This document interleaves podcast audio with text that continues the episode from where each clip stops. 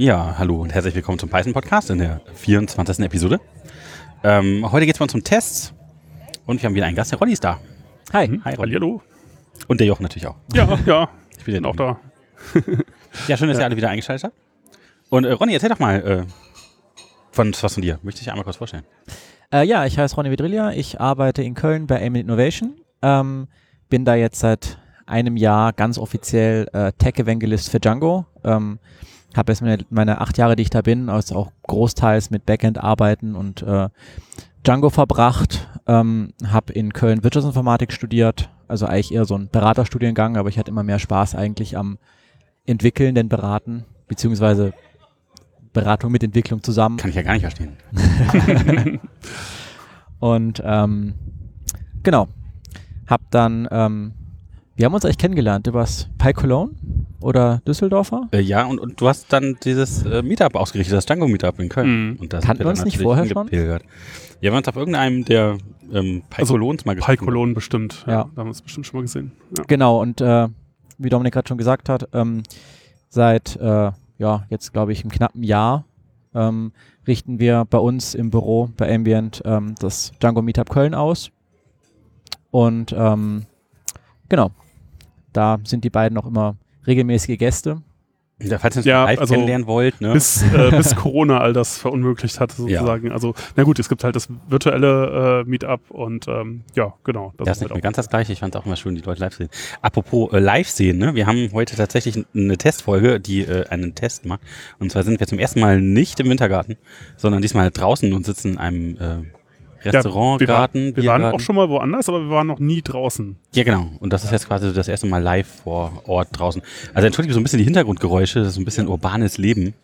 Ähm, Genau. Äh, ja, schreibt da gerne mal Feedback zu, ob ihr es äh, Klingt das ganz schrecklich furchtbar oder- oder kann man damit halbwegs leben? Ich meine, das ist natürlich angenehm. Also gerade wenn es warm ist, irgendwie eher Ja, war draußen zu sitzen draußen, und ne? irgendwie Wetter. ein bisschen was Kühleres zu trinken, das ist natürlich schon sehr viel angenehmer Zum als Wohl, jetzt. Jochen. Dankeschön. Ja. Prost. Vielleicht kriegen wir das auch. Oh. Naja, hört sich Naja, das geht doof an. Ist ja schon zu voll.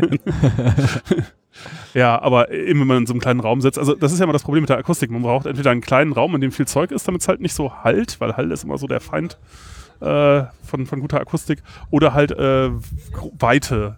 Hier haben wir jetzt Weite und wir haben leider sogar ein bisschen Wind. Vielleicht hört man den auch. Ja, auf jeden Fall, genau. Also wenn ein großer Raum, also so draußen ist eigentlich auch nicht schlecht für die Akustik, aber Wind ist natürlich schon mal wieder nicht so toll. Ne? Aber äh, ja, ich bin mal gespannt, wie das funktioniert und äh, wir haben ja auch mobiles Equipment, das wir nehmen auf ohne irgendwie Laptop oder Computer einfach so mit so einem portablen Aufnahmegerät und den, den üblichen Headsets und da mal schauen, wie das so Ja, aber ähm, du kannst gerne noch mal ein bisschen über die Gerätschaften erzählen. Du machst ja schon letztes Mal irgendwie. Äh, Naja, das ist jetzt einfach so ein, so ein Zoom H6, das ist halt so ein, äh, ja, Field Recorder, das, das wird es beworben. Es hat halt auch so XLR-Eingänge für Mikrofone, macht Phantomspeisung und ähm, dann halt ist, ist da noch so ein äh, Mikrofon, äh, Kopfhörerverstärker dran, wo dann halt die Ausgänge, äh, die alle das gleiche Line-Out-Signal von dem H6 kriegen, nochmal dranhängen, damit man sich auch selber und die anderen hören kann. Und äh, genau, also das, das, was wirklich eine tolle Kombination ist, ist halt sozusagen die Standard-Podcaster-Konfiguration zurzeit, glaube ich, so die so meisten Audioqualität bietet für Geld, ist halt so ein Zoom H6 plus irgendwie diese HMC 660X oder C, keine Ahnung, äh, Headsets, weil man kann an dem Zoom H6 nämlich auch 12 Volt Phantomspeisung einstellen. ja, ja, muss das Äh, nicht mehr und braucht löten. keine, muss nicht löten und braucht keinen äh, Adapter oder so. Und die Dinger funktionieren einfach an dem Ding direkt, was halt bei den meisten professionellen Audio-Interfaces nicht geht. Ja, mal, sch- mal schauen, wie das so wird. Ja, ich bin gespannt auf die Folge und wie sich das hinterher anhört. Also gerade mit dieser Hintergrundakustik. Also man hört ja manchmal den Wind rauschen, das Lachen der Gäste, äh, die leise Musik. Äh. Ronny, Tests heute. Ja. Ja. Oder wollen wir zuerst irgendwie, gibt es irgendwelche News? Hat News aus der was überlegt? Ich hab, Ja, also wir Django irgendwas? 3.1 kam ja raus, ich weiß nicht, ähm, Ja. jetzt tatsächlich final. Und Ja. äh, Wagtail wurde auch schon auf Django 3.1 gearbeitet, äh, das habe ich auch noch mitbekommen. ja, es gibt eine neue Wagtail-Version, wobei die, da glaub, war nicht so weltbewegendes dabei. Es ja, doch, es geht jetzt mit Django 3.1. Ach so, ja, okay, gut. Nein, ich habe direkt tatsächlich umgestellt. Ähm, du hast einen tollen Artikel geschrieben, übrigens auch. Äh, Ja, das war, äh, ich meine, das ist halt irgendwie so mehrere äh, Probleme auf mit einer Klappe äh, fliegen, äh, erledigen halt sozusagen. ja, wir schreiben auch noch gerade dran, wir deswegen so, einen- sind so einen wir- Artikel, deswegen habe ich nichts. den zuerst irgendwie zur, zur Release von, von, äh, von Django 3.1 halt sozusagen veröffentlicht und davor haben wir halt diese Async-Folge gemacht, die halt Kennst du Django News, Ronny? Ja, Ja, der war, Ja. war der erste Artikel war von ihm. ich Ja. habe es auch gesehen. Ich so, war, äh, Ja, fand- ich hatte ja schon äh, intern vorher mitbekommen, dass du einen Artikel geschrieben hast. Ähm, nicht schlecht. Ja, was mich, also äh, tatsächlich hat das, äh, Jochen wird gerade von einer Wespe äh, bearbeitet die kriegt gerade über sein Brillenglas. Jochen mag Insekten sehr gerne, wie ich schon äh, mitbekommen durfte. Aber er bleibt relativ entspannt. also ehrlich gesagt, die Insekten mögen mich mehr als ich sie, finde ich. Äh, das ist etwas beunruhigend. Na gut. Gab's doch Ähm, diesen Song. I don't like the insects, but the insects like me. ja, genau. Äh, aber äh, genau, der, der, äh, was ich, was ich daran eigentlich äh, ganz, ganz gut fand, ich weiß jetzt nicht der Artikel, naja, ich habe irgendwann auch einfach mir gedacht, so, äh, ich habe keinen Bock mehr weiterzumachen, jetzt reicht's. Aber äh, er hat relativ viel Aufmerksamkeit, also mehr Aufmerksamkeit gekriegt, als ich gedacht hätte. Und ich glaube, das lag halt daran, dass einfach auch viel Arbeit drin steckt, fürchte ich. Ja, ich wollte gerade sagen, du hast So- mich da insofern- so, also ich habe ja irgendwie mal so angefangen damit erstmal, ne? Äh, Jochen mir so um die Ohren gehauen, das ist unglaublich. Und dann meinte er so, nee, das geht gar nicht. Und dann hat er irgendwie 15, 16 Seiten drangehängt, wie man es richtig macht. Ja, okay, danke, Jochen. Ja, aber ich wollte das eigentlich alles gar nicht. Aber na gut, aber so manchmal braucht man halt auch jemanden, da braucht man irgendwie so einen Anstoß, um das dann zu machen und den Hand, Handwenden damit. Und ja gut, jetzt ist es draußen und gut. Äh, also insofern, ja, also viel Arbeit in irgendwas steck, stecken hilft. Ja, wenn das irgendjemand weiterhilft, keine Ahnung. äh, ja, äh, genau. Äh, ach, es gab noch eine neue, ähm, ein Release-Kandidat für, für Python 3.9. Ah ja. Hm. Den ersten gibt's jetzt.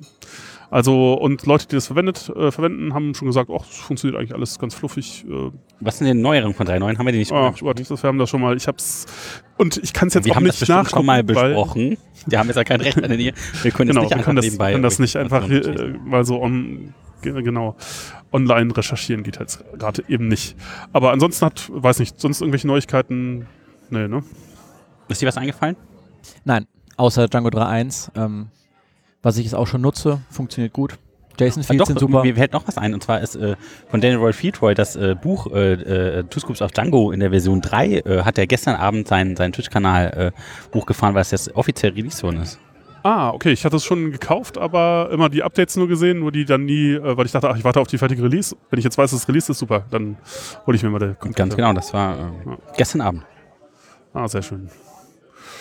Ja, nö, ansonsten, äh, genau, können wir dann vielleicht direkt mit dem echten Thema einsteigen. ja, wollen wir vielleicht eine kurze Überblick geben? Also ich glaube, wir reden einfach los, wie immer, über Tests und so ein bisschen mehr Tests und Tests und Tests und Tests. Und wir testen, jetzt, ob der Test funktioniert mit den Tests. Mögt ihr Tests? Jochen? Ähm, ja, äh, also Ja. ich habe äh, lange Zeit, ich, äh, ich habe die früher die Leute, die so anfingen mit äh, TDD oder so. Ich finde äh, Tests total furchtbar. das, das, das, äh, äh, das hat dann irgendwie, als ich noch keine Tests geschrieben habe so, oder noch nicht so viele, da habe ich so ein bisschen über diese Leute immer gelächelt. Ich so, ah ja, die mit ihrem komischen äh, statischen Dings da, Java und so und Tests schreiben, hö, ich, das mache ich alles einfach mal so eben aus der Hand. mein Code ist so Äh, perfekt, den braucht man gar das, nicht. das, das, geht Einfach alles keine immer- Fehler machen, so einfach ist das. Genau. Das, das, das ist alles kein Problem. Und dann irgendwann dachte ich so, okay, ich bin vielleicht einfach nicht so der Typ für längere Programme. Ich, ich schreibe gern so kurze Sachen, die so mal so auf eine Bildschirmseite gehen oder vielleicht ein bisschen länger sind, aber habe das nie so reflektiert, woran das eigentlich liegt. Und dann, als ich irgendwann angefangen habe, Tests zu schreiben, weil das halt in irgendeinem Projekt dann erforderlich wurde, äh, merkte ich so, oh, äh, ach, ich kann ja vielleicht doch längere Programme schreiben. Mit Tests geht das plötzlich, ja, so, äh, und das, das ist halt, wenn man, wenn man, man kann halt sich quasi ausruhen. Entweder man hält halt den kompletten State im Kopf und weiß dann halt, dass man wahrscheinlich keine Fehler gemacht haben wird, weil man das halt weiß, wie jeder einzelne Teil funktioniert und miteinander interagiert. Oder wenn man das halt nicht mehr wissen kann, weil das einfach zu viel wird, dann braucht man halt Tests. Ansonsten passieren schreckliche Dinge. Es ist halt einfach so. Oder halt auch für Refactoring. Das ist halt auch immer ein Riesenargument für Tests. Okay. Magst du Tests, Ronny? Ähm, ja, ähm, ich muss gestehen, wenn ich unter Zeitdruck viel entwickeln muss, dann ärgere ich mich manchmal nachher, dass da noch so viele Tests übrig bleiben, die man schreiben muss.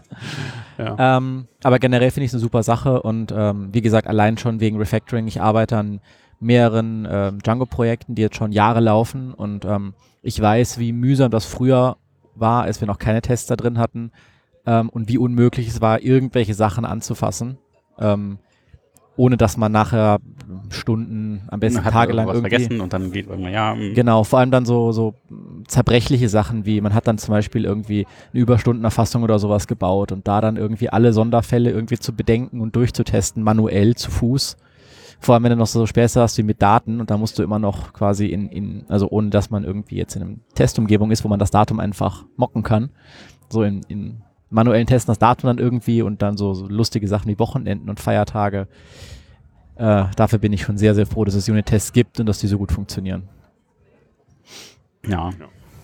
Ja, ich muss sagen, also ich mag Tests eigentlich gar nicht, aber sind in gewisser Weise fand ich ja notwendig. Aber ich habe jetzt mitbekommen, ich bin jetzt noch nicht so lange dabei, dass es eine große philosophische Debatte gibt zwischen Menschen, die gerade unheimlich viel Testabdeckung, also Coverage nennt man das ja, ne, haben. Am liebsten 150 Prozent des Codes sollen getestet werden.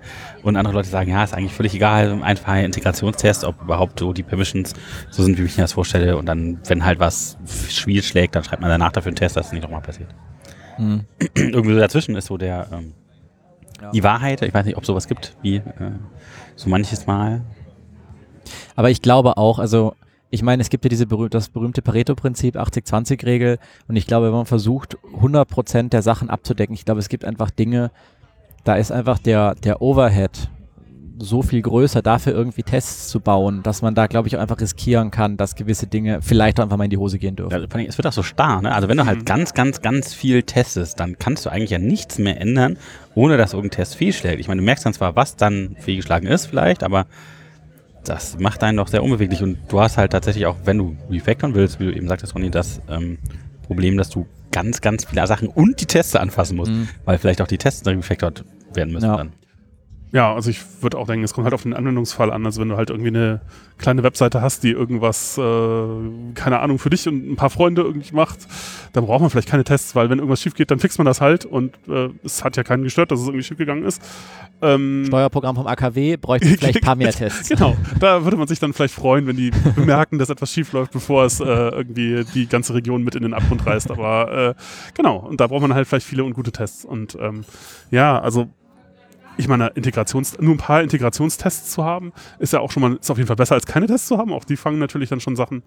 Auf der anderen Seite, ja, es ist, es ist schwierig. Das mit den Metriken ist immer so eine, so eine Sache. Ich meine, es ist auf jeden Fall immer auch besser, irgendwas zu messen, als nichts zu messen und dass man irgendwas hat, worauf man optimieren kann.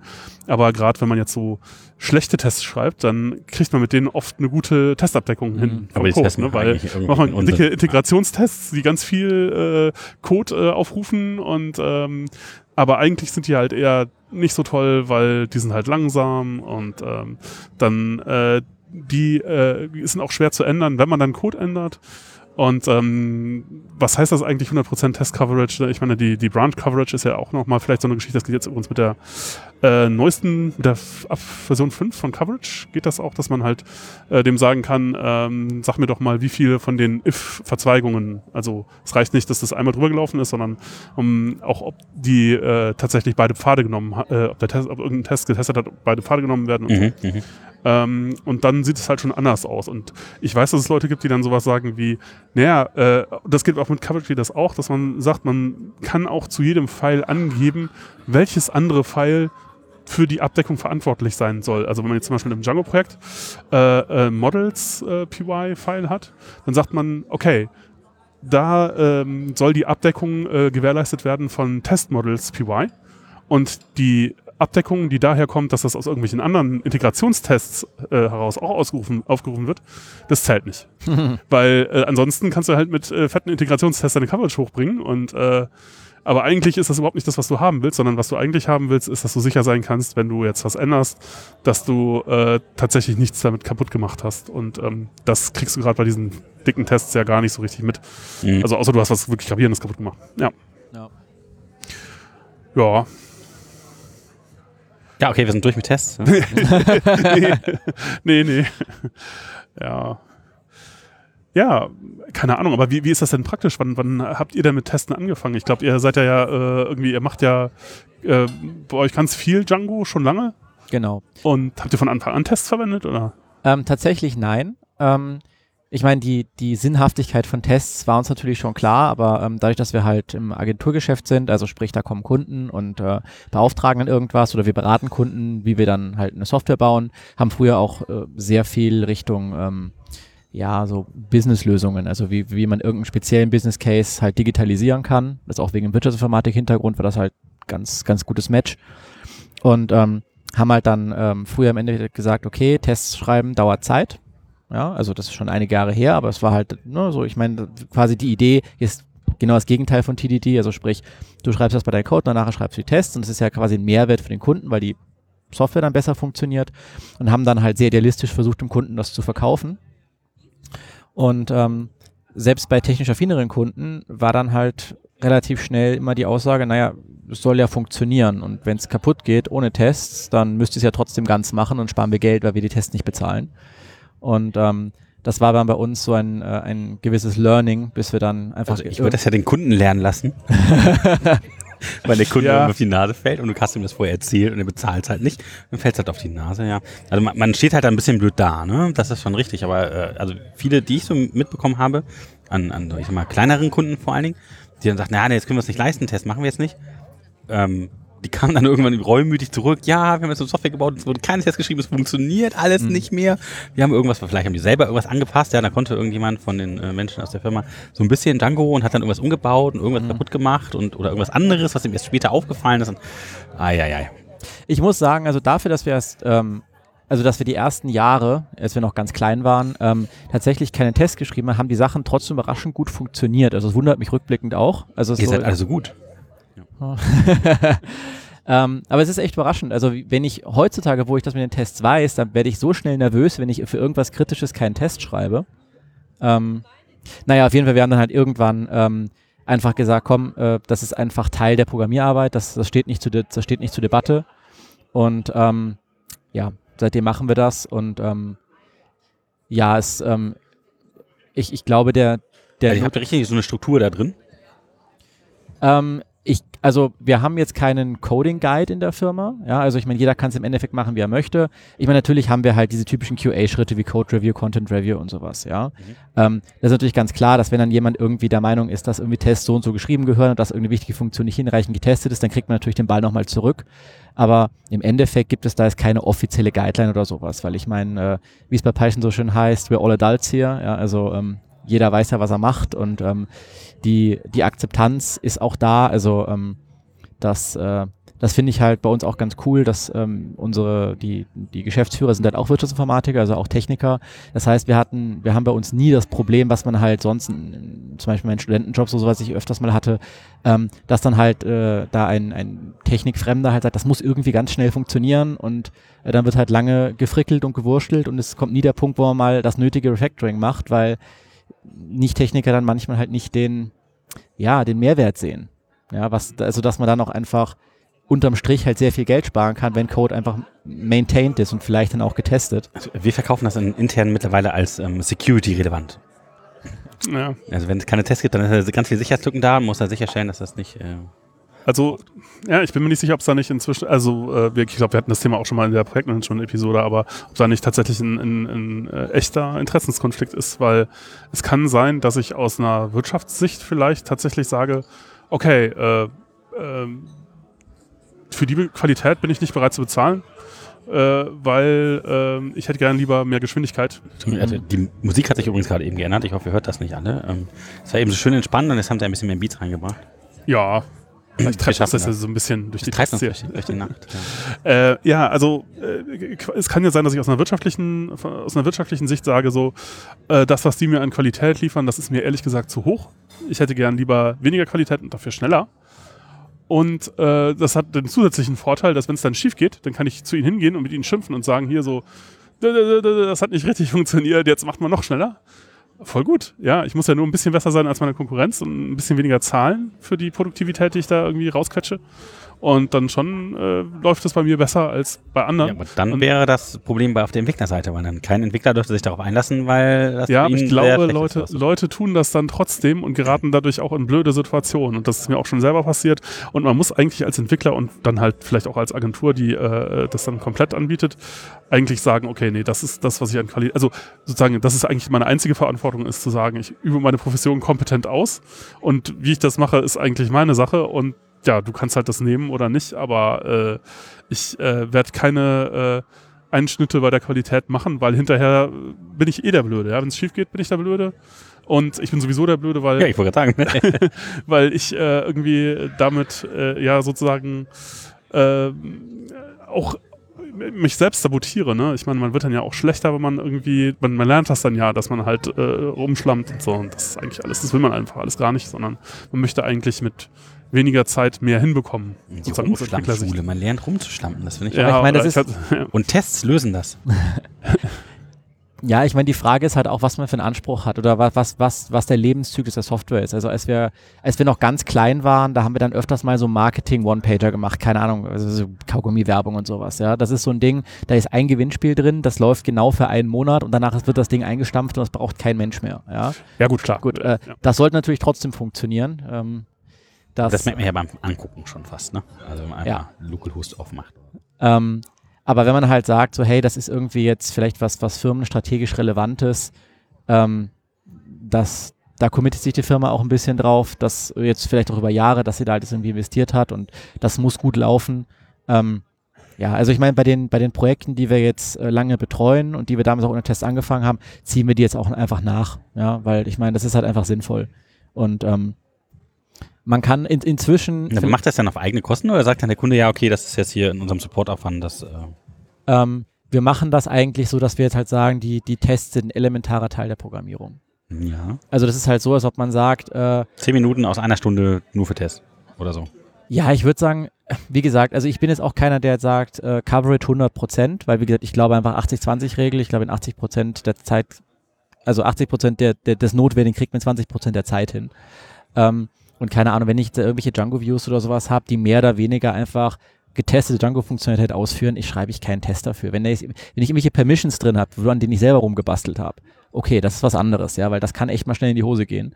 Aber so Standardfunktionalität teste ich jetzt auch nicht unbedingt. Also umso mehr es Richtung Zahlen und Details und Services geht, also weiter weg von dem Django-Standard. Also was uns hört, also äh, übrigens interessant für unsere Hörer, wir reden gerade die ganze Zeit nur von Django, ja, also Testing kann man ja auch außerhalb von Django tun. das stimmt. Aber ähm, wir, wir machen halt einfach viel Django, deswegen reden wir jetzt erstmal weiter über äh, Django-Tests.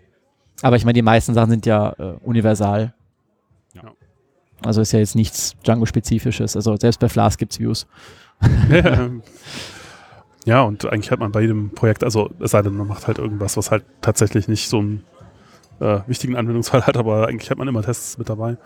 Und auch bei Django ist genau das, was man halt sonst verwendet, äh, irgendwie üblich, nämlich entweder das eingebaute Unit-Tests äh, aus der Standardbibliothek oder halt eben äh, PyTest, wobei mh, ich sagen würde so, wenn ich mich so umgucke bei den Projekten, äh, in denen ich irgendwie beteiligt bin, ist die Mehrheit inzwischen auf PyTest und Mhm. Unit-Test fühlt sich so ein bisschen an, als das sind immer so die etwas älteren Sachen und die Mhm. etwas nicht so ganz gut gepflegten. und äh, ich meine, natürlich hat das irgendwie gewissen Charme, dass das Vielleicht eine, äh, erklären wir noch mal kurz, was denn überhaupt der Unterschied zwischen Unit-Test und was PyTest an Neuerung bringt. Und es gibt auch einen Nose-Test oder sowas. Ähm, Ja, Nose äh, ist ein, war früher ein Testrunner. Ich glaube, das ist inzwischen gar nicht mehr wirklich maintained. Ähm, ich habe gehört, Johannes benutzt noch viel Nose. Ernsthaft? Okay. Äh, Vielleicht müsste er auch Unit-Test, ich weiß nicht. Also- er, er möge mich äh, schlagen, wenn er das hört. Und, so. Äh, ja, keine Ahnung. Also Nose kenne ich auch noch, aber das ist schon echt lange her. Also äh, aus meiner Perspektive ist es, äh, also Unit-Test ist irgendwie eine Portierung von JUnit äh, und hat halt viele der Konzepte dort mitgebracht, die ja auch jetzt vielleicht gar nicht so schlecht sind, aber das passt halt in vielen Fällen nicht so richtig auf das, wie man in Python normalerweise programmiert. Und was, was heißt das denn? Also was, was, was macht JUnit und warum ist das so anders als das? Ja, zum Beispiel einfach allein, dass die Methodennamen Camel Case sind, ist halt Ja, okay. dann, dass du halt äh, Assert-Methoden hast auf dem Test, dass jeder Test eine Klasse sein muss. Ja. Ja, das ist halt, äh, mh, also ich meine, Also, wie wie testet man überhaupt? Also man macht eine Testklasse und da setzt man quasi die Umgebung auf und dann prüft man, ob bestimmte Bedingungen erfüllt sind und dann baut man alles wieder auseinander. Ja, äh, ja, also wenn man jetzt so, wie, wie, wie schreibt man Tests? Kommt, also da ist es halt, äh, nennt man so AAA, äh, wie heißt es, Range, äh, Tja, wo ist das Internet, wenn man es braucht? oder sowas und äh, äh, Assert oder weiß ich nicht. Also man, man arrangiert sozusagen die, die, die Dinge, die man halt, äh, die Welt sozusagen so hin, dass äh, man testen kann, dann ruft man halt die Funktion, die man testet auf. Oder halt was auch immer man da testen möchte. Und dann guckt man halt hin- hinterher, äh, ist jetzt alles äh, in, in, in äh, sozusagen äh, gefälliger Weise wieder in Trümmer zerfallen. Und es ist so passiert, wie es hätte, wie ist er, ist er sozusagen äh, Schornstein in die richtige Richtung, oder der Baum in die richtige Richtung umgefallen sozusagen nach dem ja, äh, und ähm, das äh, macht man halt bei Unit-Test in der Klasse. Und ähm, Die Testcase, ich glaube Django Testcase ist auch, er hat auch von dem Unit-Test Testcase, Ja. oder? also es gibt bei Django gibt's vier Test-Case-Klassen, aber äh, ich glaube, die, äh, die, die, die erben alle von, von Test-Case, ja. Ähm, Genau, bei PyTest ist es so, da können auch Tests können einfach Funktionen sein äh, und das ist halt nicht Camel Case, sondern Snake Case oder keine Ahnung, mit Underscores halt. Und äh, man verwendet halt nicht äh, Methoden auf dem Test, um zu testen, um zu asserten, sondern äh, man äh, benutzt einfach das Assert Statement. Und Das äh, macht PyTest ja jetzt auch dann. das macht wieder. PyTest. Ja. Unitest macht das nicht. Okay. Also bei, bei Unitest gibt es mal diese Asset Equals, das hat mich immer so ein bisschen Ja, gewundert. genau, weil genau, man genau. Assert, Assert gleich, Equals, gleich. super, super Beispiel, genau. Weil, wisst, wisst ihr das, was die richtige Methode ist? Assert Equals oder Assert Equal? Ich glaube ohne S, oder? Ja, siehst du, weiß ich jetzt auch gar Assert nicht. Equal. Eins, eins von beiden ist richtig, das andere ist nicht gut. Glaub, PyCharm zeigt mir immer an, dass, glaube ich, das mit S, das ist immer durchgestrichen wegen Deprecation. Ja, Assert Equal. so, eins von beiden ist deprecated, genau. Und das, ja, aber das ist halt so, das ist halt das Problem, das man bekommt, wenn man halt so Spezialkram macht.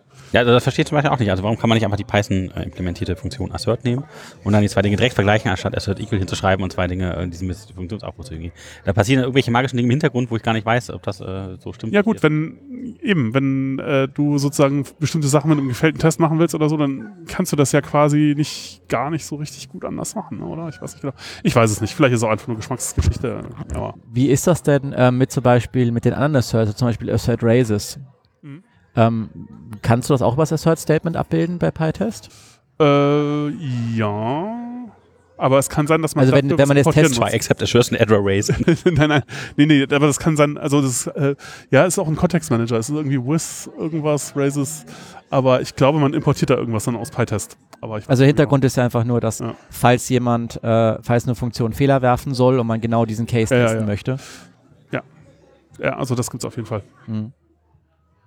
Ich muss gestehen, ich nutze auch das, was Django von Haus aus mitbringt. Ja. Ähm, hab da, ähm, ich habe einen Kollegen, der sehr auf PyTest schwört und meint, das wäre alles viel besser und schneller. Ähm, ich habe das auch auf meiner Liste, dass ich mir das nochmal anschaue. Ähm, ja, es ist halt sehr convenient, wenn du halt in der Django-eigenen Welt bleibst, dann äh, muss man halt wenig, nach, wenig nachdenken. Von Jochen jetzt ähm, PyTest irgendwie gelernt, in Anführungsstrichen. Modus hast du mal viel und äh, da gibt es halt diese Fixtures. Ähm, gibt es die auch so bei ähm, Unit-Test ohne PyTest? Also ich dachte, das wäre so ein PyTest-exklusives Mhm. Feature. Also in Django kannst du es laden. Also in Django gibt es in dieser Django Test Case Klasse kannst du einfach ein, äh, ein, äh, ein Array mit, äh, mit Strings und diese Strings sucht er dann, der sucht dann nach, nach Fixture-JSON-Dateien. Okay, aber ich mache tatsächlich Fixture JSONs und ich muss halt dann dadurch meine Sachen Genau, aber das ist jetzt nur Okay, Django, das das ist nicht anders, ja. Unit-Test. Also Okay. ich weiß nicht, wie Unit-Test das machen würde. Also ich, ich kenne das als PyTest, dass ich tatsächlich meine Fixture-Funktion baue in der Conf-Test und dann irgendwie meine Objekte schon so erzeuge, wie sie, glaube ich, im, im echten, realen Django-Leben dann auch wären. Und das hat vielleicht auch viele Vorteile, weil ich halt genau auf die Attribute und so weiter alles zugreifen kann und ich dann halt Factories nutzen kann, um die zu erzeugen und halt eben nicht nur irgendwie Fixtures. Also das, das macht man in Unit-Test auch. Also so Factory Boy oder äh, Factories um halt, äh, aber ähm, ja, aber diese Art, wie man in, in PyTest halt, dass man das quasi einfach magisch, dass man es halt in den Test äh, Aufruf mit reinschreibt, halt das, was man haben möchte und es ist dann halt einfach da. Das, das ist auch so natürlich so ein bisschen magisch. Das gibt's in Unit-Test nicht. Hm. Da Mhm. muss man es explizit machen. Okay, ja, aber das finde ich eigentlich relativ smart, weil das gefällt mir. Ich kann einfach meine Fixtures definieren pro App, die ich dann irgendwie entwickelt habe und dann kann ich die importieren in anderen Apps als Confest und habe dann alle Funktionalitäten, die ich da brauche irgendwie. Ich löse das halt über Vererbung. Also ich habe halt dann einen Base-Test, der dann halt für mein Projekt halt irgendwie die Rollen, die User, ähm, vielleicht irgendwie ein wichtiges Projekt oder irgendwas äh, erstellt und dann halt pro App, dass ich dann halt, wenn ich das brauche, dann nochmal eine Ebene dazwischen ziehe und dass dann jeder von den richtigen Tests, die, also die, die Endtests, ähm, dass die halt dann von dieser Klasse erben und da ist dann das dementsprechende Setup im Setup drin. Ähm, das heißt, ich nutze diese, diese Django-Fixtures auch eher selten. Mhm, mhm. Ja, ich, äh, genau, ich, ich habe äh, auch äh, viel, also in, in Projekten mit, mit Unit-Test, dass ich dann halt so viele Test-Mix-Ins importiere, oder das habe ich halt früher immer gemacht Mhm. dann, die dann halt bestimmte Funktionalität äh, äh, bieten. Und was ich jetzt aber äh, inzwischen äh, so mache, ist, äh, ich ähm, erbe von Testcase oder halt Transaction Testcase oder was auch immer, äh, also einem der Grund-Testtypen von, von Django und ähm, mixe die Sachen dann da schon mal rein und verwende dann nur noch meine eigenen Testcases. Und äh, sozusagen habe dann die ganzen Importe nicht mehr in den Tests stehen, sondern ich sage dann halt irgendwie, keine Ahnung, nimm halt den App-Test-Case von irgendeiner App Mhm. und da sind die ganzen Mix-Ins dann halt drin. Hm. Und Okay. äh, genau, dann ist es halt deutlich weniger Schreibarbeit. Ja, das sieht auch hübscher aus, glaube ich. Also ich habe, glaube ich, eine Sache gemacht, ich weiß nicht, ob man diese macht. Ich habe äh, dynamische Importe gemacht für Tests von den äh, Factories, die ich dann halt haben wollte, in der Core-App, weil ich halt nicht genau weiß, wie viele Apps gibt es denn noch um die Core-App herum. Ah, Ich weiß nicht, ob das so eine gute Idee ist, aber das funktioniert bisher. Dynamisch Importe klingt so ein bisschen. ja, naja. Ich meine, manchmal muss man auch Sachen ausprobieren, manchmal sind sie super. Wenn man stellt irgendwann fest, war nicht so gut, dann muss man es wieder ändern. Aber es ist halt, ja. Ähm, ja. Was ja fast schon ein Stichwort wäre zum, Ja, dynamische, äh, genau. äh, zum Sachen ausprobieren. Ähm, ich hatte ähm, vor einiger Zeit, ähm, habe ich eine, ähm, eine Django-Software gebaut, da ging es um äh, Projektstundenerfassung und Zeiterfassung. Und alles, was irgendwie mit, mit Daten, also da Datums, also mit Zeit zu tun hat, ist ja schon relativ kompliziert. Und ähm, da ging es dann darum, dass halt ähm, eine Zeiterfassung abgebildet werden soll. Das Mitarbeiter können sich ein- und auschecken und dann gibt es natürlich so Späße wie jemand ist krank, äh, jemand ist im Urlaub, es gibt einen Feiertag, es gibt halbe Feiertage, äh, zum Beispiel Weihnachten und Silvester, also Heiligabend Silvester sind halbe Feiertage, ja, das heißt, man hat, hier, also hier wird je nach Firma anders ausgelegt, aber in dem Fall war das, dass ähm, dann vier Stunden das normale Arbeitszeit wäre. Ähm, und ähm, die ganze Logik lief und äh, war auch, ähm, hat auch gut funktioniert. Da habe ich immer gemerkt, wenn ich irgendwas refactoren möchte, ich hatte jedes Mal die Hosen voll und habe mich halt wirklich nicht dran getraut, weil das halt einfach so unmöglich zu testen ist. Und ähm, habe dann halt erstmal angefangen, ganz normal zu Fuß Tests zu schreiben. Also einfach zu schauen, ich habe, ich setze den und den Case auf, also keine Ahnung, Mitarbeiter arbeitet normal fünf Tage die Woche, also diese ganzen Datenbankobjekte erstellt. Habe gemerkt, pff, da komme ich echt irgendwie nicht weit. Das sind so viele Fälle und auch immer diese ganzen Variationen. Was ist denn, wenn jemand zum Beispiel Teilzeit arbeitet und dann kommt ein Feiertag und dann vielleicht noch ein halber Feiertag und ja, Ist ja ausgefallen, da ist die Vertretung und die Vertretung übernimmt dann aber noch anderthalb Tage, weil dann die, den halben Tag eine andere Vertretung dann reinkommt. Genau. Ähm, und ähm, dann habe ich angefangen, ähm, eine abstrakte Testklasse zu schreiben, die im Endeffekt ähm, alle Testmethoden implementiert und ähm, die quasi die, diese Berechnung, also diese Zeitenberechnung, habe ich im Endeffekt nochmal abgespeckt nachprogrammiert in, dem, in dieser abstrakten Testklasse. Und diese abstrakte Klasse wird befüttert durch ein Dictionary von Objekten. Und diese Objekte, die ähm, sind zum Beispiel, ähm, der eine Mitarbeiter arbeitet ganz normal acht Stunden und macht so lang Pause. So, das ist ein Objekt, das da reingehen kann. Der an, andere ist zum Beispiel ein anderer Mitarbeiter, der ist nur halbtags da und der arbeitet diese, seine halbtags, seine vier Stunden, arbeitet der auch voll. Oder es ist ein Wochenendtag. Ja. Und ähm, ich konnte dann, ähm, wenn ich dann einen aktuellen, also einen tatsächlichen Test schreiben möchte, leite ich davon ab. Da sind gar keine Testmethoden in dem, in dieser Kindklasse drin, sondern da ist, ich befülle nur dieses Dictionary, diese äh, Klassenvariable und gebe da eine Liste von Objekten rein. Sag zum Beispiel, okay, ähm, ich weiß, der, keine Ahnung, 1.1.2017, 2017 habe ich es gemacht, darum, ähm, das war jetzt ein Sonntag, das heißt, da gebe ich das Objekt rein, ist normaler Wochenendtag, da hat niemand gearbeitet. Am Montag kommt das Objekt rein, alle arbeiten normal und dann vielleicht die ganze Woche voll und dann schaue ich einfach, ob zu erwarten ist, dass niemand also ne, alle haben normal gearbeitet, dass es null Überstunden sind. Das macht dann aber wieder die abstrakte Klasse. Und das heißt, für jeden Testfall, den es gibt, also alle komischen Kombinationen, kann ich einfach diese Objekte befüllen. Und wenn ich jetzt einen neuen Testfall habe, muss ich entweder nur diese Liste neu zusammenstellen oder halt ein neues Objekt bauen, das halt die Sachen so einstellt, dass es funktioniert. Ähm, war ziemlich abgefahren, ich habe auch ziemlich lange dafür gebraucht. Ähm, Im Endeffekt war es ziemlich cool, weil jedes Mal, wenn ich einen Bug gefunden habe, konnte ich halt in drei Minuten, also literally drei Minuten, halt einfach diesen Fall nachstellen mit meinen ganzen Objekten und konnte sicherstellen, dass es beim nächsten Mal nicht mehr kaputt geht.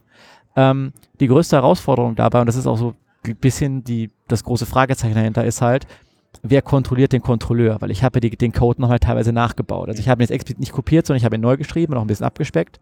Aber was ist, wenn man jetzt einen Bug im Testcase hat? Und tatsächlich, glaube ich, 80 Prozent der fehlgeschlagenen Testlagen waren, dass ich in, in der Nachimplementierung einen Bug hatte. Ich glaube, ich hatte in der richtigen Implementierung, die ich damals noch vor vielen, vielen Jahren ohne Tests geschrieben habe, äh, war tatsächlich auch kein Fehler mehr drin, weil es halt schon so lang lief und die alle ausgemerzt waren. Ähm, ich habe, ähm, ich war mir sehr unsicher, ob das überhaupt eine gute Idee ist, das so zu machen, wegen der offensichtlichen Nachteile, die es halt gibt. Also dauert Mhm. lang und wer kontrolliert das nachher oder wie kontrolliert man das? Und habe dann auf dem äh, PyCologne Meetup, zufällig war da jemand, der ähm, mehr oder weniger in einer großen Firma genau sowas macht für sehr, sehr komplizierte Fälle. Ich glaube, das war medizinischer Bereich, ähm, wo es halt wirklich stimmen muss. Und der meinte, wenn es wirklich, wirklich kompliziert ist, dann geht's nicht anders. Also die meinte, es gibt sogar äh, Software, die so kritisch ist, dass die einfach den Auftrag, das gleiche Pflichtenheft an zwei verschiedene Teams geben, die sich nicht kennen, lassen es beide programmieren und das eine ist halt das Testsystem vom anderen. Mhm. Ja, also es ist schon absurd. Das ist ein Mocken auf einem ganz hohen Niveau. Ja, das ist, äh, ich meine, das ist ja auch immer die Frage, wie aufwendig ist es halt, irgendwas zu ändern. Ne? Also wenn man jetzt, ich meine, die, die Prozessorhersteller machen das ja auch, äh, dass sie halt äh, irgendwie wahnsinnig viele Tests machen, dann Stresstests irgendwie für, für neue Designs von ihren Chips und so und äh, versuchen das letzte bisschen, was überhaupt testbar ist, da rauszukitzeln. Einfach deswegen, weil wenn die äh, Maschinen erstmal eingestellt sind und die Wafer irgendwie belichtet, dann äh, ist halt schlecht, wenn das irgendwie schiefgegangen ist. Man, äh, kann man auch nicht mehr ändern, kann man halt hinterher nicht mehr fixen. Während, naja, Code kann man halt noch ändern. Das heißt, mhm. so, äh, so furchtbar intensiv muss man es vielleicht auch nicht testen. Aber natürlich äh, ist es halt immer noch blöd, wenn Sachen schiefgehen. Daher, ja, irgendwo ist da ein Sweet Spot. Aber ist halt nicht so ganz klar, wo. Testen ist also schon, schon ein bisschen dunkle Magie auch. Ne?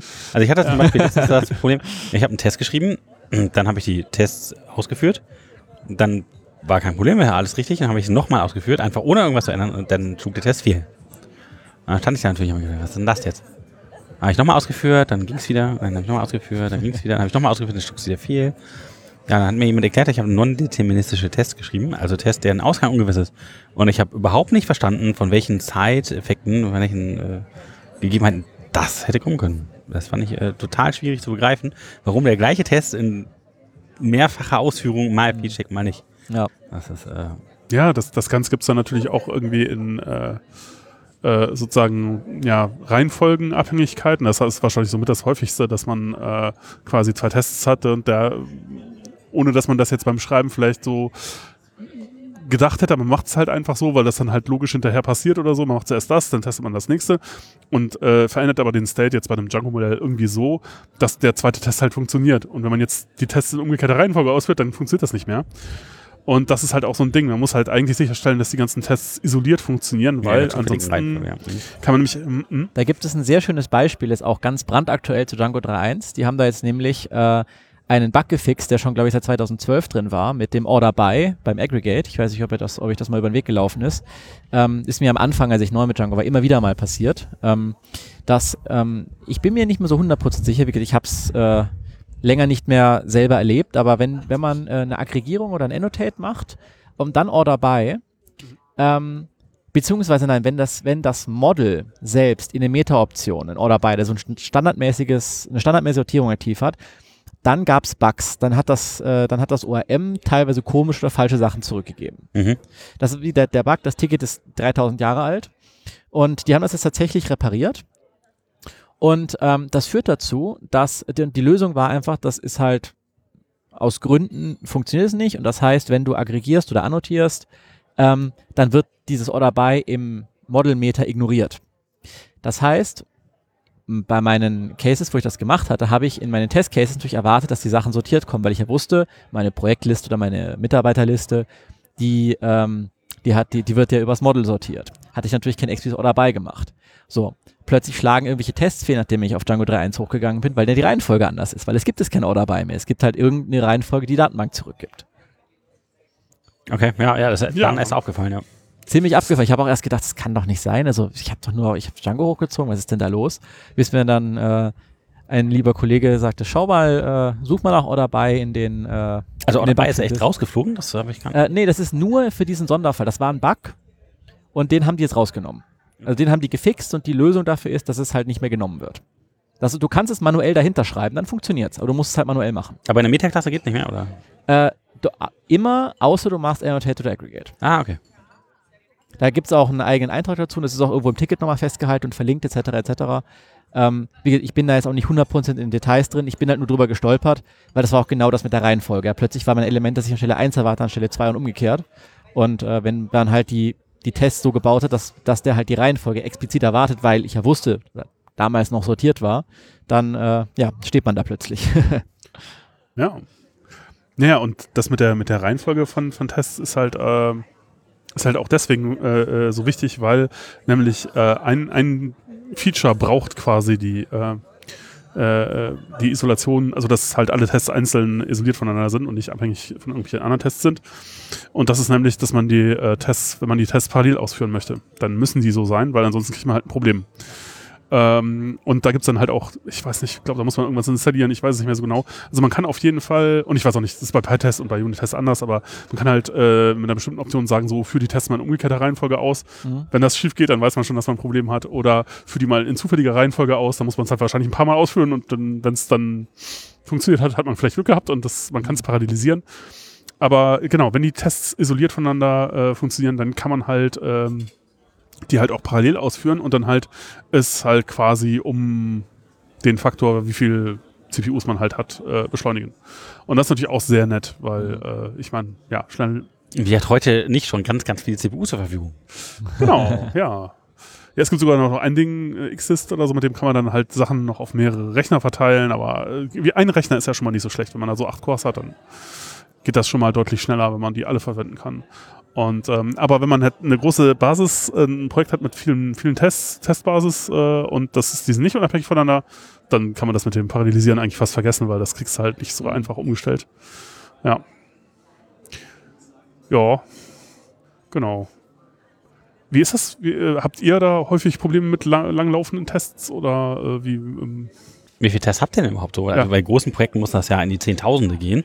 Ja, tatsächlich. Also ähm, äh, bei, bei unseren äh, langlaufendsten Projekten ähm, bin ich äh, nicht, im, nicht mehr aktiv dabei. Ähm, also bin ich nicht im Dev-Team. Das heißt, ich habe da jetzt keine, keine Zahlen, aber ich weiß, dass die, die Pipelines äh, da teilweise auch Stunden brauchen. Hm. Also Boah. einfach, weil ähm, also die haben da inzwischen auch Optimierung gemacht. Das, Das ist halt man ja gar nicht nach jedem Feature-Release, wenn man da Genau, irgendwie Agile irgendwie dran sitzt, dann ähm, ähm, tatsächlich äh, haben wir da jetzt auch Lösungen irgendwie gebaut, dass, dass halt manche Tests äh, laufen dann irgendwie nicht mehr äh, pro Commit. Ja, um, oder irgendwie Sachen werden lokal getestet, weil es lokal doch manchmal ein bisschen schneller geht oder so, also Parallelisierung. Ähm, bei dem äh, längsten Projekt, das ich betreue, das ist eine interne Software, ähm, da habe ich jetzt die 1200, glaube ich, geknackt.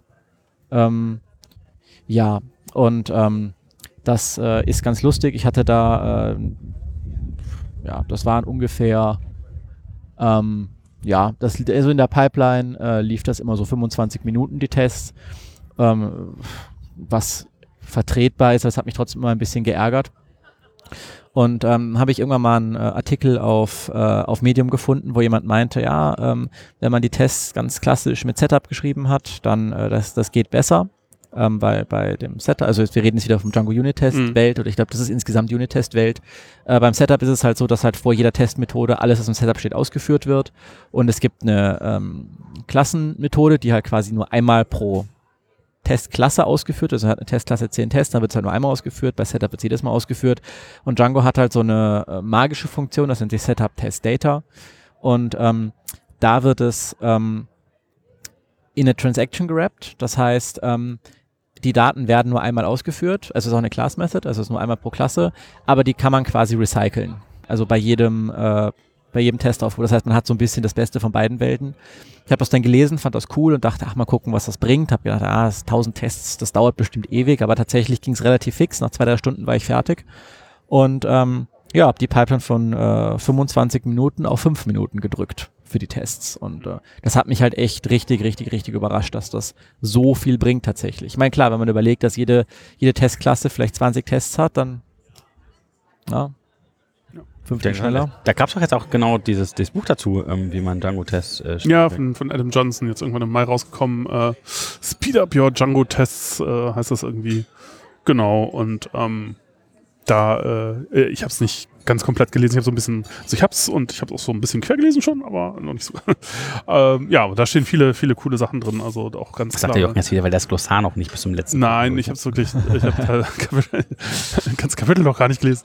Aber da stehen auch viele interessante Dinge drin, ja. Also ähm, zum Beispiel, dass man halt, ja, also auch Vergleich Unitest, PyTest zum Beispiel, der sagt da halt auch, ja, PyTest ist eigentlich schon cooler.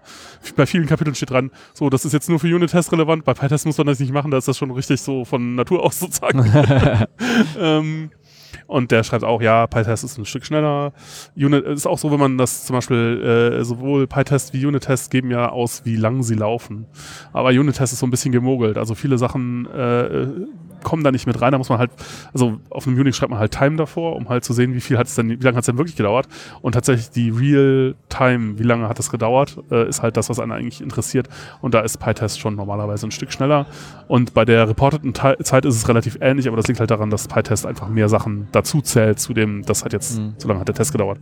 Ähm, und ähm, ja, also was er empfiehlt, was man halt am Anfang machen kann, ist, also man sollte erstmal gucken, äh, erstmal messen, also halt äh, zum Beispiel mh, sich anschauen, was sind denn eigentlich so die langsamsten Tests, die man so hat, weil normalerweise hat man da auch so eine Pareto-Verteilung, dass halt 20% der, lang, der Tests machen halt 80% der Zeit aus. Ne? Und ähm, mit, mit PyTest geht das einfach, sagen wir mal, minus minus Durations und dann eine Zahl und dann kriegt man halt die Zahl langsamsten Tests äh, einfach am Schluss ausgegeben. Und bei Unit-Tests muss man halt irgendwie Django Slow Tests installieren oder so. Aber damit geht das dann halt auch und dann den Testrunner ersetzen und dann kriegt man die halt auch ausgegeben. Und ähm, dann kann man halt bei den Tests halt dann mit einem Profiler nachgucken, was macht die eigentlich so langsam. Ne? Und dann findet man wahrscheinlich schon Dinge, die man halt verbessern kann.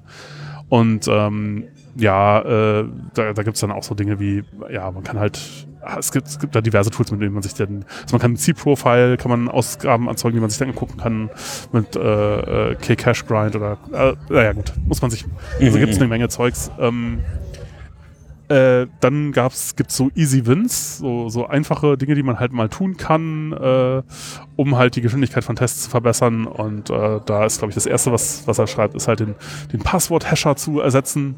Ist halt auch noch Mhm. so ein Standard, weil äh, man erzeugt halt viele User und so und da muss man halt auch und die echte, echte Passwort-Hash, äh, die echten Passwort-Hash-Algorithmen sind natürlich extra so designt, dass sie möglichst langsam sind Mhm. damit man halt nicht viele Hashes durchprobieren kann, weil es einfach zu teuer wäre. Äh, das will man jetzt natürlich, wenn man Sachen beschleunigen möchte, möchte man nicht, möchte man es halt aber eher schnell haben. Und dann, wenn man dann den MD5-Hasher nimmt oder so, der ist halt nicht sicher, aber äh, der ist Ja, auch im. Test egal, nicht. Ja. Ähm, bei Test ist es halt egal, weil da kennt man die Passwörter ja eh, die man da hasht. Das würde man dann über eine Mock-Funktion wahrscheinlich machen, oder? Äh, nee, das kann man Nee. einstellen. Das ist ein Setting. Äh, Du kannst die Middleware einfach in den Settings, äh, Tests, kannst du die Middleware ähm, dann einfach nee, nee, das ist keine Middleware. Du kannst den Passwort-Hasher setzen. Ja, okay, also ja, in den Settings. Middleware. Okay, ja, halt, du sagst ja. dann halt nicht Passwort-Hasher, äh, irgendwas von den, importierst halt dein, dein MD5-Passwort-Hasher und schreib, oder schreibst halt den, den String zu dem Hasher einfach Mhm. in die Config rein. Fertig. Ich meine, rein theoretisch brauchen wir auch gar keinen Passwort-Hasher. Ich meine, du willst dich ja nicht einloggen in Tests.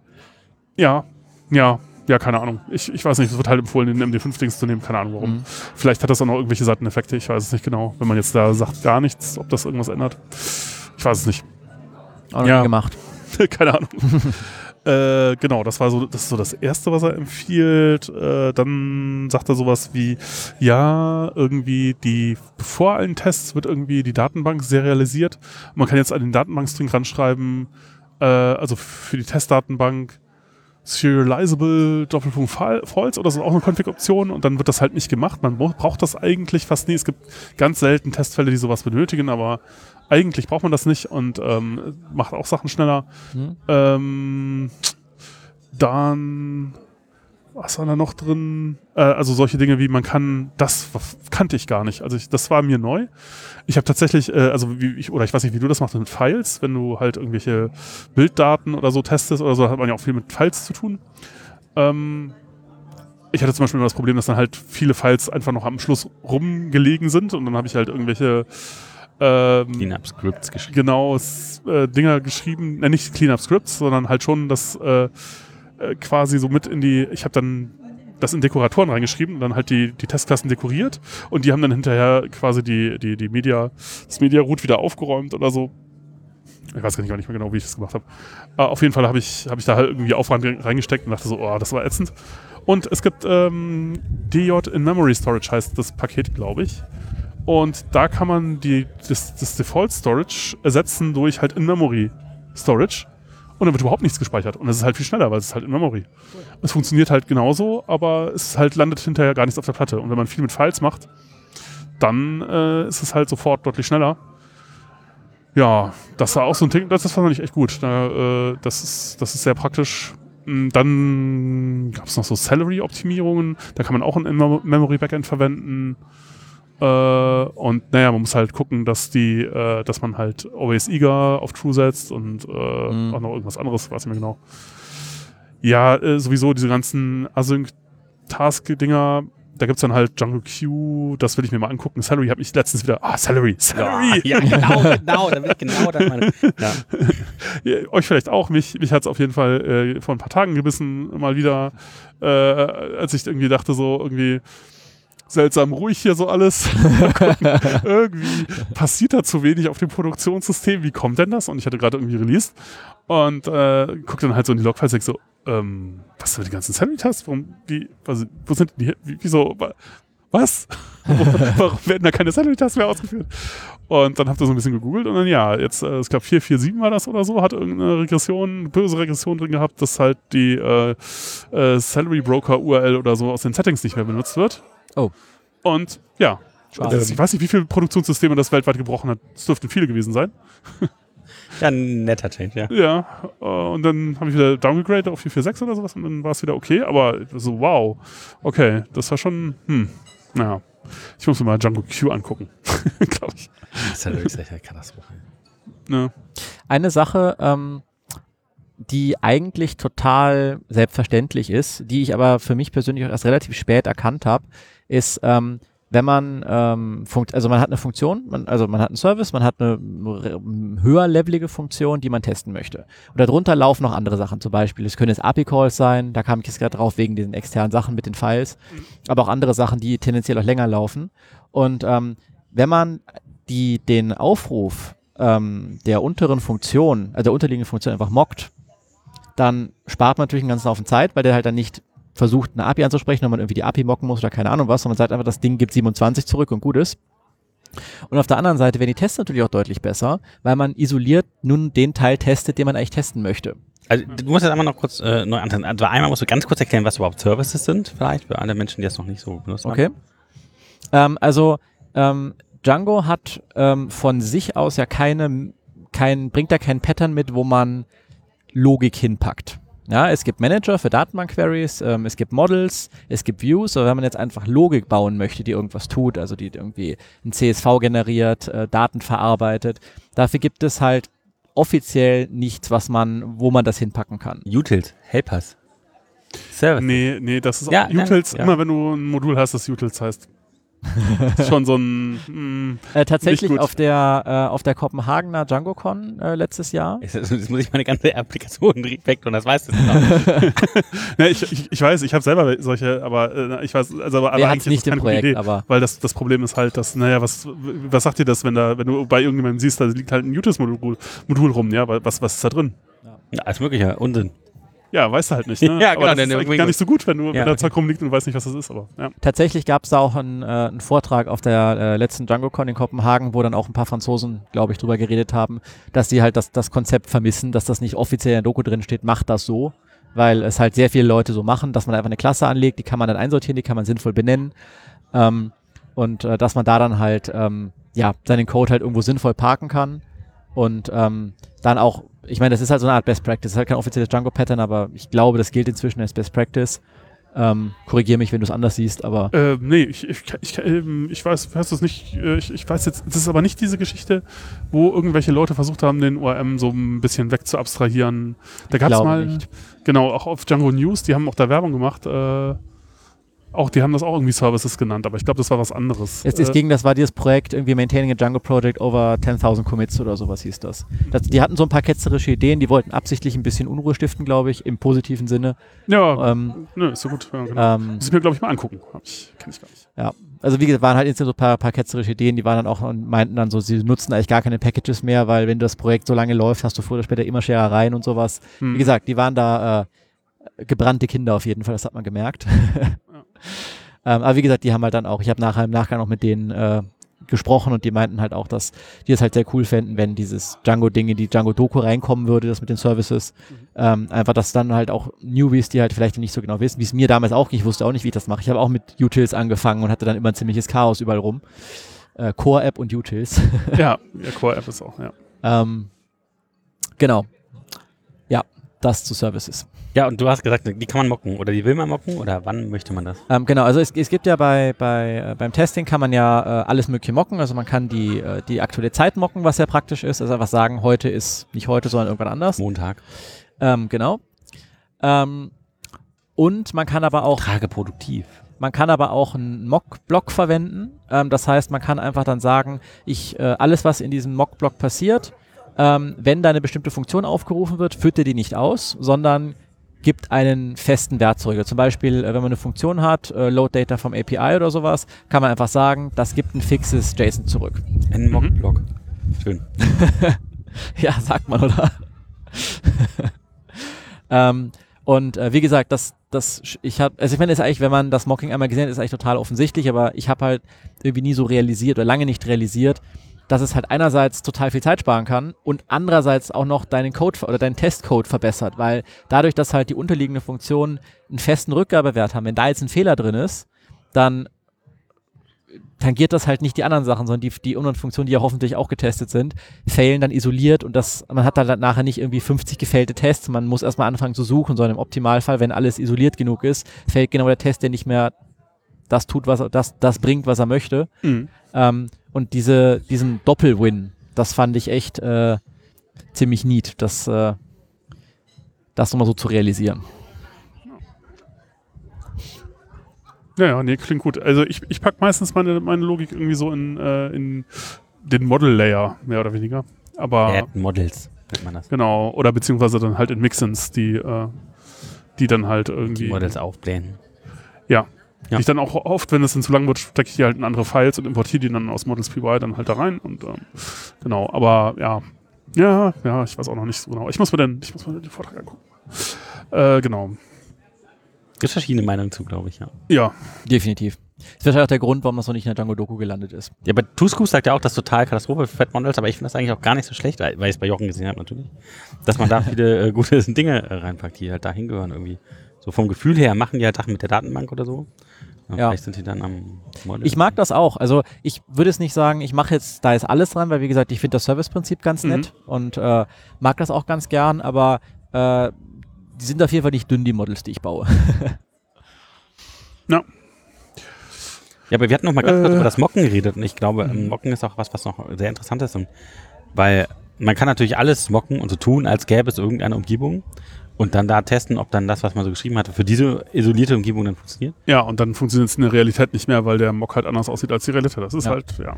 Ja, genau. Und vielleicht ist das eines der Probleme. Also ich habe das schon öfter mal äh, mitbekommen, dass gerade Menschen, die irgendwie viel Coverage erreichen wollen, dann irgendwie sich dann mit vielen Mocks und äh, also es gab sogar Menschen, die haben sich dann Screenshots von den Webseiten irgendwie äh, besorgt und dann geguckt, ob die dann am Ende genauso aussieht, weil sie dann irgendwie Templates noch versucht haben zu generieren und dann die Bilder miteinander verglichen und so, so solche Sachen. Also wirklich abgefahrener Quatsch. Ja, also mockt ihr überhaupt irgendwas oder findet ihr das anstrengend oder wann macht man das?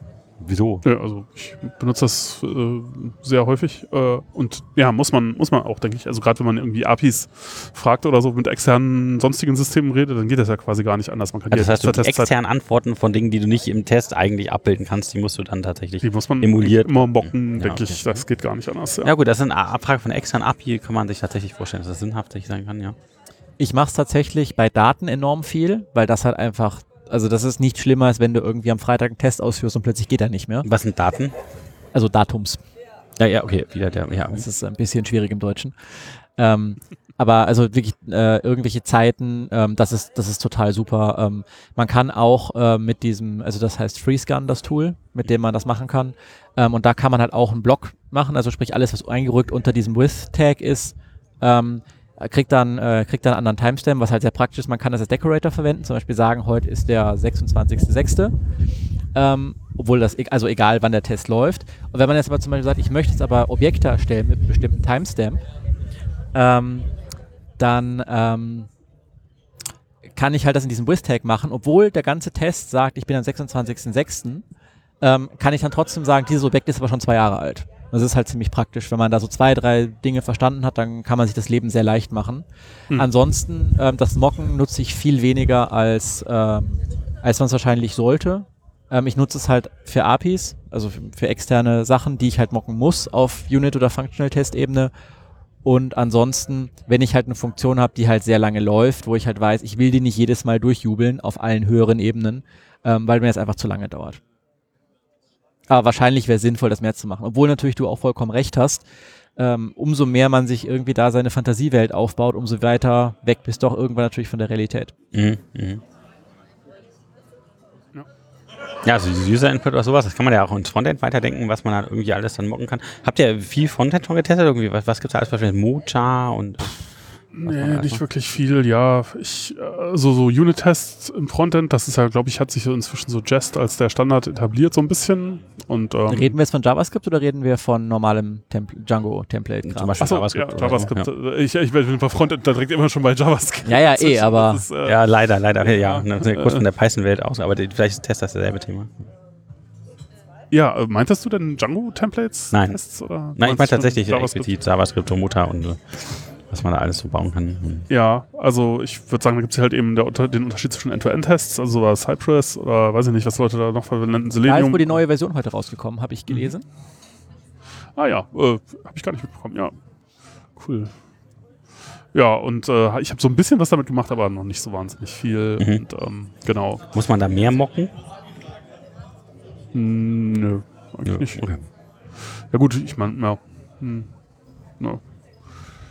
Äh, ja, also, aber ich habe damit auch nicht so wahnsinnig viel Erfahrung, ehrlich gesagt. Ja, doch eher immer meistens auf der Django-Seite. Ja, also entweder baut man halt gute, richtig gut funktionierende Apps schon von, von sich aus oder man braucht halt Tests. Ne? Ja, ja, aber man kann halt auch tatsächlich andersrum anfangen und kann sagen, ähm, man baut zuerst seine Tests. Das nennt man dann Test-Driven Development und ähm, wenn man erst die Tests hat, ähm, die alle schief gehen, dann, dann den Code baut, ähm, was haltet ihr davon? Also vielleicht äh, für mich kurz, ich finde das immer sehr verwirrend, sowas zu tun, weil ähm, um das zu tun, also erst Tests zu bauen, dann müsste ich erstmal wissen, was meine Anwender denn überhaupt machen soll oder macht, um dann Tests bauen zu können, für die dann diese hypothetische Anwendung irgendwie stimmen kann. Und das alleine schon äh, ziemlich herausfordernd, finde ich. Also Ja.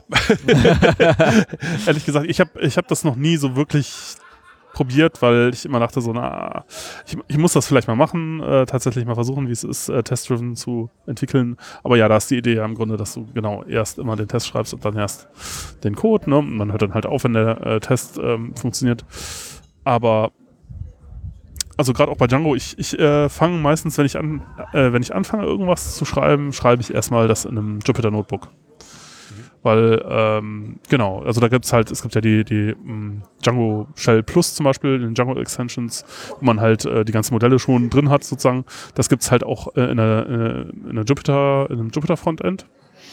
Und man hat dann quasi so eine Umgebung wie in der Shell Plus, bloß halt mit dem ganzen anderen Jupyter-Kram genau, drumherum. man kann halt die ganzen Zellen immer wieder ausführen. Genau, und dann, dann probiere ich halt so lange rum, bis ich weiß, dass es ungefähr das tut, was ich gerne hätte. Das ist und- echt super für, gerade wenn man so Funktionen machen möchte, die äh, Ja. Weil machen. oft Sachen muss man halt irgendwie ausprobieren. Dann so, oh, das geht nicht, dann muss man es irgendwie anders machen und dann ähm, und damit geht das eigentlich tatsächlich sehr, sehr, äh, sehr, sehr schön, während man halt, wenn man jetzt das tatsächlich direkt in Code schreiben würde, müsste man das immer irgendwie ausführen. Man müsste jetzt erstmal an die Stelle kommen, wo das dann ausgeführt wird. klick, klick, klick, klick. Und das ist halt Mhm. alles immer ein Ja. bisschen äh, schwieriger. Und im, im Notebook hast du das halt, da änderst du dann Direkt bei deinen Code, führst ja. doch mal die Zelle aus und weißt dann, okay, ah, jetzt passt's. Und dann, also meistens, also da fange ich an, Sachen zu basteln und wenn das dann halt so halbwegs passt, dann überführe ich es halt in ähm, tatsächlich Django App Code irgendwo und dann fange ich meistens dann auch Tests äh, an zu, Tests zu schreiben. Manchmal stelle ich dann noch was um, äh, weil es irgendwie dann einfacher ist zu testen oder so, aber oft ist es dann auch mehr oder weniger dann schon so fertig. Also das heißt, das Test-Driven ist quasi gar nicht ähm, erst Test schreiben bei dir, sondern Doch, das ist äh, eher so Experimente machen in so einem Notebook, die halt so lange durchgehen, bis du halt was, was gerade gezogen hast. Also das ist so ein bisschen Learning by Doing oder ja, man könnte jetzt auch sagen, ne, äh, ausprobieren und, und, und ne, so, bis es irgendwas funktioniert. Aber ich- da sag mal, in Notebooks ist diese Iterationsschleife relativ kurz. ist relativ kurz. Ja, das, das ist der, der große Vorteil. Und ich kenne es halt aus dem Data Science Bereich so. Ne? Ähm, und ich weiß nicht, ob das, ich meine, diese Art, das so zu machen, gab es halt vorher auch, glaube ich, so noch gar nicht. Und Ja, das äh, Trial and Error wird halt einfach dann unheimlich viel schneller. Und wenn man irgendwann ungefähr weiß, in welche Richtung man möchte, dann, ja. Ja, also insofern habe ich das so, das ist halt das, wie ich das momentan mache, aber ähm, wäre vielleicht auch mal ganz interessant, Test-Driven Development mal so wirklich auszuprobieren oder mal gezeigt zu bekommen von jemandem, der das so wirklich kann. Aber ja, daher ist das bei mir eigentlich nie. Das ist das, was quasi dann im Applikationscode in einer Django-App landet, eigentlich meistens schon relativ fertig und die Tests, die dazu. Also meistens weiß ich dann auch schon, welche Tests ich dann schreiben muss und dann, äh, ja. Mhm. Äh, Ma- Macht ihr Test-Driven Development, Johnny? Ähm, es gibt ein paar Leute bei uns, die das machen. Ähm, ich persönlich mache es nicht. Ähm, ich bin da ähnlich wie, äh, wie Jochen, dass ich denke, so ich sollte es eigentlich äh, mir nochmal im Detail angeschaut haben und nochmal vernünftig zeigen lassen. Ähm, mein Jupyter Notebook ist halt, dass ich halt meistens mit aktivem Debugger arbeite. Also sprich, ich äh, springe mit dem Debugger in den Code, soweit ich bin. Und Also Debugger heißt also, welche Entwicklungsumgebung benutzt du? PyCharm von IntelliJ. Mhm. Ähm, und ähm, das, ich habe mir das irgendwann mal ähm, angefangen anzugewöhnen, weil das Schöne ist halt, du kannst halt dann mit den, mit diesem Evaluate Expression im Debugger, kannst du halt direkt Sachen testen und ausprobieren. Also sprich, wenn du dir nicht ganz sicher bist, zum Beispiel, ob eine Query das zurückgibt oder wenn man jetzt irgendein komplizierteres Aggregate macht, geht das, funktioniert das wirklich? Und ähm, solange man nicht versehentlich auf Steuerung S, also Speichern drückt und der die Seite neu lädt und dann der Debugger neu startet, ähm, hat man halt den Debugger, auch wenn man da ganz viele Änderungen macht und ähm, kann sich da natürlich irgendwie Zwischenstate in eine neue Variable speichern, weitermachen. Und ähm, Ja, Das ist sehr, sehr interessant an. Das würde ich gerne tatsächlich mal live sehen. Also weil äh, so, ich glaube, so ein bisschen macht der Jochen das und ich mache das auch mir jetzt ein bisschen abgucken mit den Notebooks, weil du da halt auch mal diese Iterationsschleife hast. Und ähm, auch, also wir benutzen VS, also ich benutze VS Code, Jochen manchmal. Ähm, da kann man das ja auch mit, machen mit dem Debugger, den ich aber selten für sowas benutze. Also nur wirklich, wenn ich ein Problem habe, was ich so nicht so einfach verstehe, dann gucke ich da mal rein. Und äh, Python macht Also ich, das halt auch äh, für, für mich persönlich, also mir geht es ein bisschen so, wie ich das verstanden habe, euch beiden auch. Ähm, ich weiß halt am Anfang meist nicht so genau, was nachher rauskommt. Also wie gesagt, ich, wenn die meisten Sachen, die dann, die man ja so zu testen, sind ja dann bei mir jetzt in Services. Ähm, und ich weiß halt einfach nicht, wie die, der Service nachher aussieht. Hat er nur eine Process-Methode? Hat er mehrere Methoden? Wie, wie sehen meine, meine, äh, meine internen Methoden aus? Ich habe da noch nicht so ein Bild davon. Das, das entsteht erst, während ich dran arbeite und ich dann merke, ah, ich habe vielleicht noch was vergessen. Ähm, und das, das wächst dann irgendwie. Ja? Das heißt, ich gehe dann, fange dann eher an, baue baue einen Service, also eine Klasse, pack da einen Process rein und überlege dann, okay, dann schreibe ich, schreibe ich ein bisschen Code mit dem Debugger an, merke, okay, das müsste ich kapseln, ich möchte dafür, das ist nicht testbar sonst, weil das sonst ne, zu viele Sachen drin sind, ziehe das raus, dann baue ich da wieder Sachen dazu und so wächst das dann halt mehr oder weniger von, von innen nach außen. Und ähm, ich müsste halt sehr meine Denke umstellen, ähm, wenn ich halt erst mir überlege, was möchte ich denn eigentlich so genau alles testen, also was kommt nachher alles raus, weil teilweise manchmal habe ich auch wenn ich anfange, eine ganz andere Idee von dem, was nachher rauskommt, das ich nachher habe. Weil ich merke, nachher eine gute Idee habe und merke, ah, das könnte man vielleicht alles besser, schneller, effizienter, ähm, komplett anders machen. Und ähm, ja, also ich, ich denke, TDD ist auf jeden Fall eine, ein sehr hehres Ziel, das zu machen. Und ich glaube auch, dass Leute, die, sag ich mal, programmieren lernen, ähm, das auch bestimmt nicht verkehrt ist, wenn die so anfangen. Nee, ich glaube, das ist Mhm. für sich ganz anders. Weil, weil die Leute wissen gar nicht, was, was sie bauen können. O- Und wenn die, wenn die ich- lernen, dann, ich, dann, wenn die Tests schreiben, die sind sowas von überfordert. Okay, ich, ich formuliere um. Für Leute, die schon programmieren können, aber jetzt sage ich mal so ein bisschen mehr in die, also die so, sage ich mal so, dass das Grundhandwerk verstehen und jetzt anfangen dann wirklich produktiv okay. arbeiten zu wollen. Okay. Weil zum Beispiel bei mir, als ich für früher, mich. ähm, ja. als ich äh, angefangen habe zu programmieren ähm, und auch Python gelernt habe, ähm, da war mein Code, den ich geschrieben habe, also ich habe damals eh noch keine Unit-Tests geschrieben, ich meine, das ist auch schon lange her, ähm, aber ähm, der, der Code, den ich produziert habe, der war nicht gut strukturiert, der war nicht gut testbar. Und wenn du halt TDD machst, dann wirst du halt von Anfang an gezwungen, dass dein Code die richtige Struktur hat, weil du merkst halt sofort, oh, da ist ein Code, den kann ich nicht testen, weil du hast Aber du hast jetzt gerade einen Bias drin gehabt. Du hast gesagt, die richtige Struktur. Du hast gesagt, dass ja die Struktur, die man gut testen kann, die richtige wäre. ja, Was okay, vielleicht nicht eine bessere, eine bessere. Aha. Aber ich, ich glaube auf jeden Fall, dass Code, der nicht testbar ist, nicht so richtig guter Code ist. Ja. Das Hm, würde ich jetzt einfach sagen. mal so Stimmt das postulieren. auch so? Okay. Ähm, und das zum Beispiel hat mir, als ich dann angefangen habe, mich intensiv in Unit-Tests zu beschäftigen, halt sehr geholfen, auch nochmal wirklich beim Code schreiben auch zu überlegen, ähm, wo soll das denn alles hin? Ja, weil ich einfach, also wenn ich halt weiß, ich möchte das irgendwie isoliert und vernünftig, also ich möchte nicht irgendwie nachher drei Stunden über Tests nachdenken und irgendwelche wilden Fälle zusammenbauen, sondern ich möchte es ja einfach, diese Funktion, die macht ein oder zwei Sachen, genau das möchte ich abchecken, ob das nachher rauskommt und fertig. Und wenn man halt das nur baut, dass es funktioniert und gar nicht über diese Tests nachdenkt, ähm, ja, das ist halt, glaube ich, ein Unterschied. Von daher glaube ich, kann das für, kann, also ich glaube, für Leute, die schon relativ gut wissen, was sie tun, kann das natürlich eine Verbesserung sein. Ähm, ich hat, wir hatten mal vor vielen, vor zwei Jahren einen, ich sag mal, einen Python-Guru bei uns in der Firma, der mal so einen Tag lang über TDD erzählt hat und im Endeffekt querbeet alles Mögliche und ähm, ähm, war das erst mein, auch mein erster intensiver, intensiverer Kontakt mit TDD und ich habe ihn da im Nachgang auch gefragt und habe gesagt, hey, guck mal, ich, ich arbeite so und so, was sagst du dazu? Ich meine, ne, du hast dir hier den, Mhm. Und der meinte dann, nein, nein, nein. der meinte im Endeffekt ist es halt so, es gibt halt viele Wege, die nach Rom führen. Er selbst findet das gut und er macht das auch so. Er hat auch irgendwann mal umgelernt. Ähm, aber für ihn zum Beispiel ist halt wichtig, dass testbarer Code rauskommt. Und wenn man halt selbst durch die Art, wie auch immer man da hinkommt, Mhm. wenn testbarer Code am Ende rauskommt, dann ist halt ein großer Vorteil von TDD, hat man halt anders erreicht. So what? Eine Sache, die, die ich auch ganz interessant fand, ist, bei TD fängst du an und schreibst einen Test, der per se failen muss, weil es gibt ja noch nichts, was funktionieren kann, weil du ja mit dem Test anfängst. Und das fand ich ganz spannend. Er meinte, er findet das, äh, das ist für ihn so die total die Routine. Er fängt irgendwas, irgendwas an zu programmieren und sieht erstmal, der Test schlägt fehl. Und wenn man andersrum arbeitet, dann baut man die Tests ja so, dass sie funktionieren. Also du baust ja nicht absichtlich einen Test und baust Mhm. einen Fehler ein, um den Test rot zu haben. Und er meinte, es ist halt ganz angenehm, dass du am Anfang siehst, okay, ich habe jetzt acht Tests gebaut, die schlagen alle acht fehl und nachher mache ich, dass die gehen. Weil es kann halt leicht passieren, dass wenn man halt das andersrum macht, dass man halt die Tests baut und dann hat man einen Fehler drin. Der Test ist versehentlich grün, also Ja. false positive. Und ähm, tatsächlich ist mir das auch mal passiert in einem Projekt. Da hatte ich äh, ein äh, Rechnungsmodul gebaut, also auch zahlungsrelevant und ziemlich heikel. Und irgendwie ist dann irgendwann mal, das sah auch alles immer super aus und grün und so weiter. Und dann irgendwann ist halt mal die initpy weggekommen aus dem Testordner, wie auch immer. und äh, naja, dann sind die halt plötzlich mal ausgeführt. worden. Das, Test, der Projekt hatte damals, glaube ich, 800 Tests. Die 50 Tests für die Rechnungslegung ist dann halt nicht aufgefallen, dass die nicht mehr drin sind. Ja, und irgendwann waren dann da halt Fehler in der Rechnung und ich dann so, hm, irgendwie kann das nicht sein. Ich habe das doch getestet. Und dann war das so, ups. Ich meine, das trifft es ist nicht so 100% deckungsgleich mit dem, was ich jetzt gerade meinte, aber solche Sachen, es gibt halt schon echt Beispiele, wo man wo man das haben kann. Ich finde diese Idee echt ganz nett, dass man wirklich mal guckt, so hey, funktioniert das denn wirklich? Weil es kann ja wirklich sein, dass man Test einfach, dass der, ja, dass, dass der versehentlich funktioniert. Ja. Zu viel gemockt oder so, man weiß es nicht und ähm, ja. Ja, nee, absolut. Spannendes Thema. Ich würde jetzt gerne noch ein paar äh, Getränke hier testen. Was haben wir denn Ja, noch auf unserer Liste? Äh, Ich glaube, die Liste sind wir ganz gut, oder? durch? Wir sind durch? Nein, wir sind noch nicht Wir durch. sind voll vorbereitet, wir haben eine Liste. Die hast du selber geschrieben, ich kann gar nichts lesen.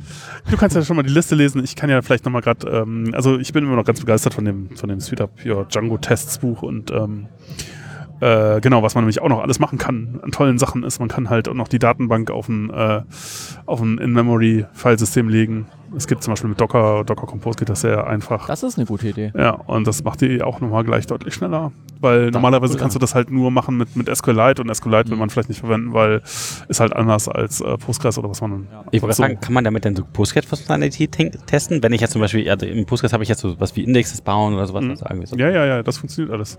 Aha. ist halt das drunterliegende Filesystem, was dann halt nur noch in, im Hauptspeicher ist. Das ist zum Beispiel echt. Ich, ich muss ja gestehen, ich hatte ja, äh, wir hatten ja erst geplant, das bei dir daheim zu machen und ich hatte gehofft, dass da zufällig das Buch herumliegt, nicht da mal einen Blick Achso, reinwerfen nee, ich kann. hab's nur elektronisch. Ich hab's nicht. Äh, äh, Ah, okay. Genau. Aber äh, ja, Okay. lässt sich äh, sicher sonst auch machen. Irgendwie muss man gucken. Äh, ja, nee, ja, stimmt. Ja, ich hab, bin inzwischen fast komplett umgestiegen auf irgendwie elektronische Bücher, weil, äh, ja, Weil praktischer. Platz. Und ich habe sie immer dabei. Ne? das, äh, der einzige Grund ist, du hast keinen Platz mehr im Regal. ja, Alles voll, fällt schon alles raus. Doppelt, dreifach, kennt kennt ihr das auch? Irgendwie so mehrere Stapel an Bücherlagen irgendwie im Regal. ja, ja. Bei den meisten Bücherregalen ist bei uns immer mindestens eine Lage noch dahinter. Bisschen ist noch was drin. Ähm, ja, äh, genau. Lass mal überlegen, was war denn da? Äh, Gab es sonst noch irgendwie interessante äh, Dinge, die im Buch drin standen? Ja, es gibt da noch äh, irgendwie auch so grundsätzliche Dinge. Im, genau, Tests parallelisieren bringt sehr viel. Äh, Migrationen äh, bringen auch viel, wenn man die squasht. Oh ja. Das ist halt mhm. auch sowas, dass man dann, das sollte man vielleicht ab und zu mal machen. Vor allem äh, auch, wenn man, äh, wenn man so lustige Sachen hat wie Run Python, also dass man wirklich noch Code ausführt, ähm, das kann, äh, ja, je nach, ich meine, man hat ja meist eine Testdatenbank, wo nicht so viele Datensätze drin sind, aber das je nachdem, was man da für abgefahrene Dinge tut, kann das auch schon äh, ein Downer sein. Ja, aber ansonsten glaube ich, ja, nee, muss man selber mal gucken. Äh, ich meine, wenn man sich das Blog von, von Adam Johnson anguckt, da sind auch die meisten, also ich meine, das Buch ist, viele von den äh, Sachen, die darin stehen, hat er auch schon mal irgendwie als Blogartikel irgendwie da an seinem Blog gehabt. Der hat einfach gewagt, dann seinen Blogartikel zu einem Buch zu verwursten. Ja. Das ist ja der Wahnsinn. Könnte man von lernen. Ja, ähm, genau. Ansonsten, ich weiß es nicht, gibt es noch irgendwelche Dinge, wir haben jetzt viel über, über Django geredet, gibt es irgendwie Testgeschichten, die auch relevant wären, die jetzt nicht so sehr Django oder Webentwicklung betreffen? Lass mal überlegen, habe ich irgendwas mit äh, Data Science, äh, also da ist es auch so, da macht man auch viel Tests. Ähm, hm, aber das ist auch alles sehr ähnlich. Und ich Fast alles Unit-Tests, die dann irgendwie die einzelnen Testcases äh, bauen. ja, Eine Sache, die ich äh, noch ganz interessant finde, ähm, das, äh, das ist, geht geht wieder so ein bisschen äh, Richtung 100% Test-Coverage. Ähm, mich auch mal mit jemandem unterhalten und ähm, der meinte, er ist gar nicht so ein Fan von Unit-Tests. Ich meine, natürlich braucht man die, ja, also das ist halt, äh, ja, die, die, gehören einfach zum Team, ja. Er meinte, da hat das so ein bisschen mit, äh, mit den drei Musketieren verglichen, ja, so Athos, ne, der, der ist so ein bisschen langweilig, aber der gehört, der ist halt der Chef, ne, so die brauchst, brauchst du halt einfach, kannst nicht ohne. Und ähm, was er halt viel cooler findet, sind halt eher Functional Tests, also sprich Tests, die halt die Business-Logik testen. Also dass man halt so ein bisschen mehr High-Level-Sachen testet, um einfach sicherzustellen, dass, Ahnung, wenn man halt ein, äh, irgendeine Logik hat, die irgendwas macht, also zum Beispiel eine Rechnung erstellen oder irgendwas berechnen oder äh, n- n- irgendein Daten aggregieren oder sowas, dass die halt das tut, was man von ihr möchte. Mhm. Ja. Und ähm, fand ich ganz lustig, weil meistens, wenn halt über das Testing gesprochen wird, dann werden halt Unit-Tests rauf und runter exerziert.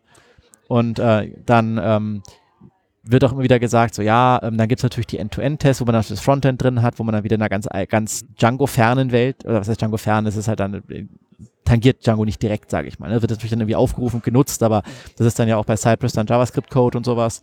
Und ähm, dass man diese Functional Tests, die kann man halt auch problemlos im, also selbst wenn man Django Headless verwendet, also ohne das, das Django Forms, Views, Templates etc., ähm, kann man diese Functional Tests halt problemlos bauen. Ist natürlich meist ein bisschen mehr Setup, weil man halt sich ein bisschen mehr Cases zusammenbauen muss, aber ich mache das eigentlich für alles, was, was ein bisschen aufwendiger oder größer und netter ist, mache ich das eigentlich immer, dass ich noch zwei, drei so Functional Tests hinterher schiebe und wirklich einfach sage, ich baue mir so einen Case auf und gucke einfach so, hey, angenommen, ich habe jemand, der, keine Ahnung, ne, ich habe eine Rechnung, enthält die dies und jenes. Also dass man wirklich, klar, die Teile sind natürlich, die Unit-Tests sind natürlich da, ne, das braucht man natürlich, weil sonst findest du ja nie einen Fehler oder kannst nicht sicher sein, wenn du was kaputt gemacht hast. Aber diese High-Level-Tests oder Higher-Level-Tests, sage ich mal, die sind nicht richtig high, ähm, das, ähm, das finde ich schon, schon ganz nett. Mhm. Und das wird, finde ich, manchmal so ein bisschen übersehen, ähm, dass das halt auch geht und dass das auch einen sehr großen Mehrwert bringen kann. Naja, ja, nee, durchaus. Ich, ich weiß gar nicht, ob es da irgendwie so tolle Definitionen von, was ist ein Unit-Test, was ist Functional Test Gibt's oder was ist bestimmt. Integrationstest. Gibt's Keine Ahnung, aber weiß ich auch nicht. Äh, ist halt, Du, du hast trotzdem gerade von den drei Musketieren gesprochen und erst ein, ein einziges Musketier erwähnt. Äh, genau, also die Functional Test ist Porthos, der coole, der Pirat. Ja. Und äh, die Integration Test ist dann äh, Aramis, glaube ich, heißt der letzte. Ähm, Die anderen beiden waren? Ja, stimmt, du hast ja schon. also äh, Athos, Mhm. Porthos, Aramis und dann D'Artagnan ist ja, gehört ja nicht so richtig dazu. Mhm. Ähm, ich muss aber, ähm, ich, der, nicht, nicht, dass der, der mir, äh, der, der das Beispiel gebracht hat, mich jetzt haut, weil ich es durcheinander bringe, aber Athos ist auf jeden Fall der, der, der langweilige Unit-Test. Dann äh, Porthos, glaube ich, war, äh, war das Coole. Vielleicht waren das auch die End-to-End-Tests, das weiß ich nicht mehr genau. Ich glaube, also D'Artagnan oder Porthos, weil die sind beide so, ja. Und äh, genau, Aramis ist dann Integration-Test, so sprich, wo man so externe APIs und sowas mit anspricht und so. Und äh, das ist dann halt immer so ein bisschen, das ist zwar total cool und jeder mag den Charakter auch, aber der ist halt so ein bisschen schwierig. Ne? Der ist dann irgendwie ständig verliebt und irgendwie Seelenkrise und so. Und das ist dann auch so mit den externen APIs. Das ist total cool, das zu haben, aber man hat halt auch irgendwie ziemlich viele Scherereien damit. Und ähm, ja, Der Wind kommt, der weht die Tests gerade. ich glaube, ich glaube, ähm, das war äh, Porthos ist, ähm, ist die End-to-End-Tests, weil die halt ziemlich cool sind, weil du halt damit wirklich den kompletten Flow durchtesten kannst. Und diese Functional-Tests sind D'Artagnan, die, der gehört zum Team und der wird aber oft übersehen. Ja, weil das heißt nur die drei Musketiere und nicht die vier. Ja. ja, ja. Königin der Kunde oder sowas, ne? Die entscheidet dann tatsächlich, wie es mit dem weiterläuft. Mit den dreieinhalb, vier. ja, fällt euch noch was ein zu Test? Äh, Ich teste, glaube ich, noch gleich einen Wein. ja, genau. ich meine, nö, ich glaube, wir sind eigentlich halt so halbwegs durchgekommen und so. Ne? Ja, also glaub, die erste Folge draußen war gar nicht so verkehrt. Also ich hoffe, Ja, ihr seid ich nicht hoffe, es genervt ist nicht, es ist nicht zu schrecklich. Ich bin mal gespannt, das was, nochmal aufnehmen. was auch Phonic draus macht. Ne? Ja, Aber, genau. ja. Alles klar, ne? Dann, Ja, vielen vielen Dank, Dank auf jeden Fall für die Einladung. Also fand ja ich echt vielen cool. Dank, dass du Ja, schön, dass du warst. Sehr schön. mein erster, mein erster Podcast und Ja. äh, ja, war echt cool, hat Spaß gemacht. Ja, schön, dass ihr alle reingeschaltet habt. Äh, ne? Vielen Dank, dass ihr da wart. Schreibt uns auf hallo.peißenpodcast.de und bleibt Hm. uns gewogen. Bis zum nächsten Mal. Ja. Tschüss. Tschüss. Ciao.